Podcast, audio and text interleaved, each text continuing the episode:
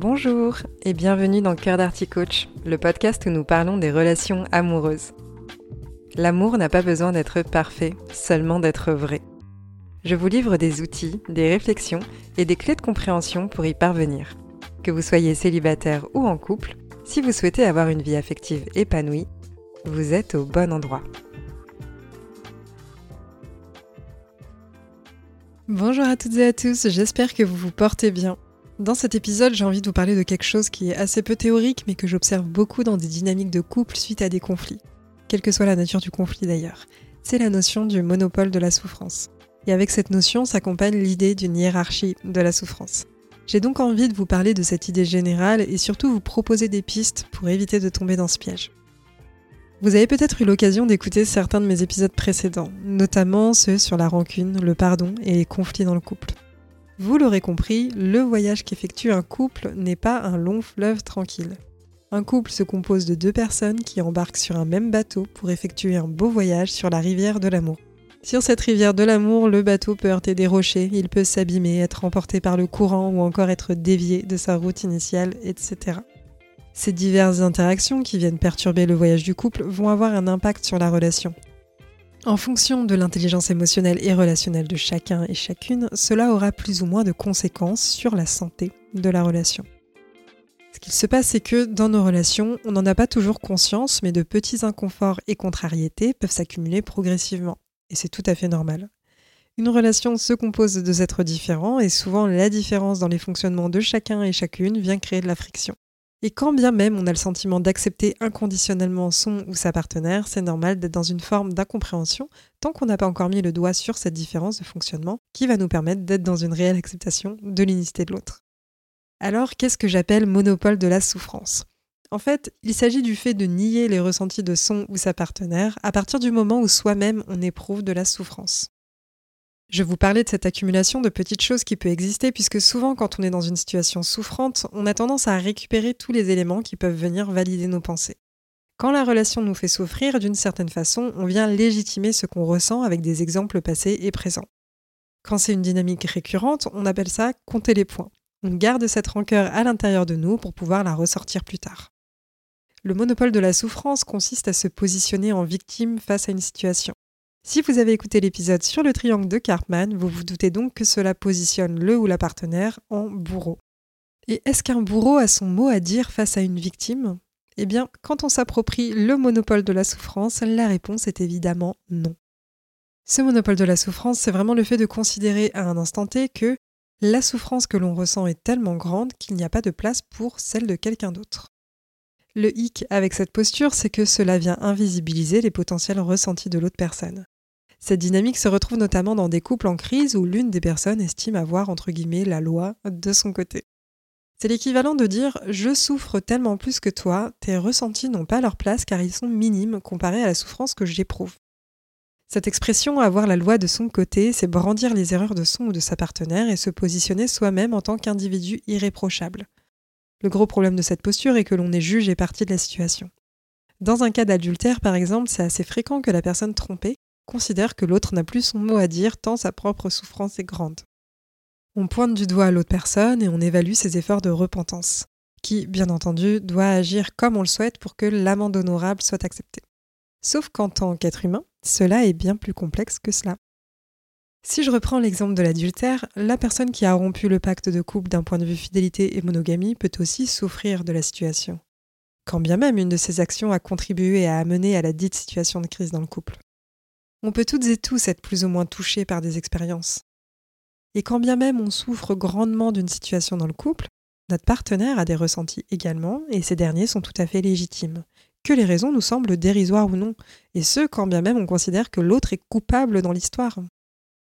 Le ressenti d'une personne lui appartient, peu importe ce qu'on en pense. Même si cela ne nous semble pas valable ou injustifié, quoi qu'il arrive, ce que l'on pense n'efface pas ce que la personne ressent. Cette posture, je pense qu'on peut aisément avoir un ou deux exemples personnels où l'on s'est positionné de cette manière, quel que soit le type de relation, amoureuse ou non.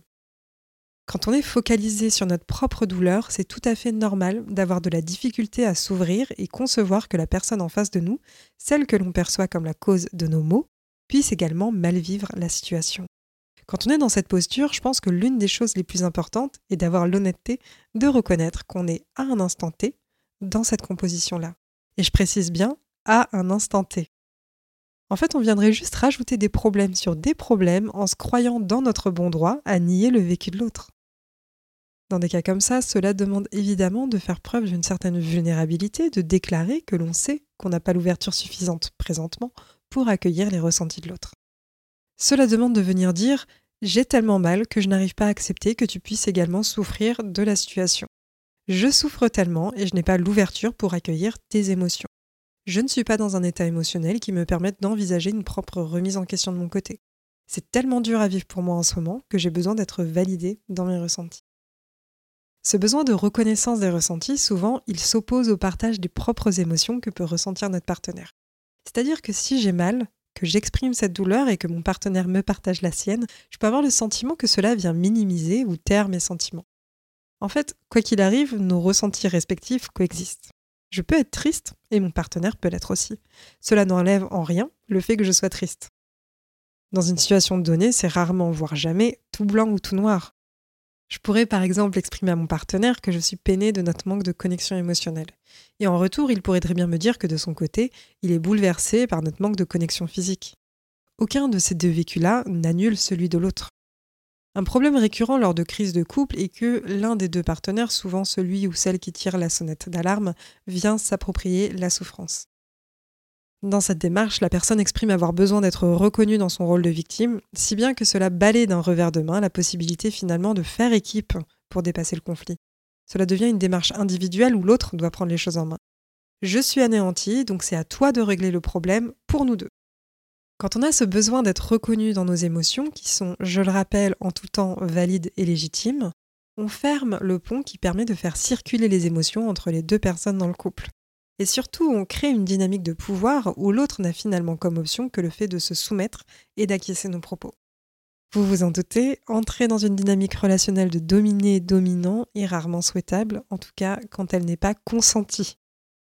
Cette posture du monopole de la souffrance, on l'adopte quand on a le sentiment que cela va permettre de compenser ce qu'on vit. Sauf qu'il s'agit tout simplement d'une instrumentalisation de la souffrance. On cherche à obtenir réparation par ce biais. Cette dynamique, on l'instaure pour enclencher du changement. Mais le risque est de venir abîmer la relation. Puisqu'une personne dont les propres ressentis sont niés n'y trouvera à un moment donné plus son compte dans la relation. Alors, que fait-on pour éviter d'entrer là-dedans? Je pense que la première chose à faire est d'évaluer si, dans notre douleur, on est prêt ou prête à se remettre en question et à regarder où est-ce que soi-même on a une marge d'évolution possible. Si tel n'est pas le cas, ce n'est pas grave. Par contre, il est primordial d'avoir l'honnêteté de l'admettre. Je reçois des couples qui viennent pour qu'il y ait des évolutions dans la relation. Sauf que cela ne fait que freiner le travail collectif lorsque l'une des personnes refuse d'admettre qu'elle n'est pas dans cette disposition d'ouverture personnelle. Pour vous schématiser la chose, la personne pense il faut que ça bouge, ce n'est pas vivable, par contre moi je fais déjà tout bien, donc c'est à mon ou ma partenaire de faire les actions nécessaires. Sauf qu'en façade, la personne exprime être prête à faire un travail sur soi, un travail pour le couple, mais dans les faits, donc, forcément, ça bloque. Tant qu'il n'y a pas cette honnêteté d'admettre que l'on considère l'autre comme l'affreux ou l'affreuse de l'histoire, on se ferme la possibilité de venir créer un espace d'échange où cette personne pourra s'exprimer et être entendue dans son vécu ou sa rancœur. Une seconde chose serait de clarifier nos intentions. Est-ce qu'on a envie de clarté, de contact, d'excuses, de responsabilisation, etc. Qu'est-ce qu'on cherche à obtenir avec le fait de s'approprier l'exclusivité de la souffrance? Cela peut être très inconscient, donc on peut venir regarder quels besoins sont partiellement satisfaits par la situation en cours. Par exemple, cela permet parfois de rétablir la communication, d'avoir une connexion physique, de se sentir entendu ou autre. Des fois, on est tellement focalisé sur ce qui ne nous convient pas et nous contrarie que l'on occulte de nombreux aspects de la réalité. Je pense ainsi que cela nous appartient de nous responsabiliser là-dessus. C'est quelque chose qui peut arriver à toutes et tous d'être dans une sorte de vision tunnel et ne plus percevoir tout le reste autour. Quand c'est poussé à l'extrême, on en vient à remettre en cause toute la relation et cela génère beaucoup d'insécurité. Je pense vraiment que le tout est d'apprendre à bien se connaître, de manière à pouvoir détecter quand est-ce qu'on entre dans ce mode de fonctionnement. En fait, tant que vous agissez en conscience, pourquoi pas? Parce qu'en fait, vous aurez conscience que le fait d'être dans ce monopole de la souffrance peut nuire à la relation. À ce moment-là, vous pourrez choisir si oui ou non les conséquences possibles valent la peine de rester dans cette posture. Vous pourrez déterminer si cela vous semble constructif ou si les bénéfices sont plus élevés que les pertes. Des fois, adopter ce type de posture contribue à faire une forme d'électrochoc à l'autre. Ce n'est pas quelque chose que personnellement je recommande, mais en soi, on peut tous et tous avoir des comportements questionnables puisque personne n'est parfait. Est-ce que pour autant cela signe la fin de la relation? Non. Est-ce que cela vient dire qu'on a tout gâché ou que l'autre a tout gâché? Non plus. Est-ce que cela indique que l'on est dans une posture fermée? Très probablement. Est-ce que l'on aurait intérêt à revenir dans une posture d'accueil? Très certainement. Il ne faut pas oublier que des fois, le meilleur moyen d'être entendu et compris, c'est avant tout d'écouter l'autre et d'accueillir. L'espace d'accueil réciproque se co-construit et on peut être la personne dotée de belles qualités d'intelligence émotionnelle en montrant la voie. Nous arrivons à la fin de cet épisode. Je pense avoir fait le tour sur ce que je souhaitais partager sur le sujet. Comme d'habitude, n'hésitez pas à partager l'épisode si celui-ci vous a plu, mais aussi le noter sur la plateforme d'écoute que vous utilisez.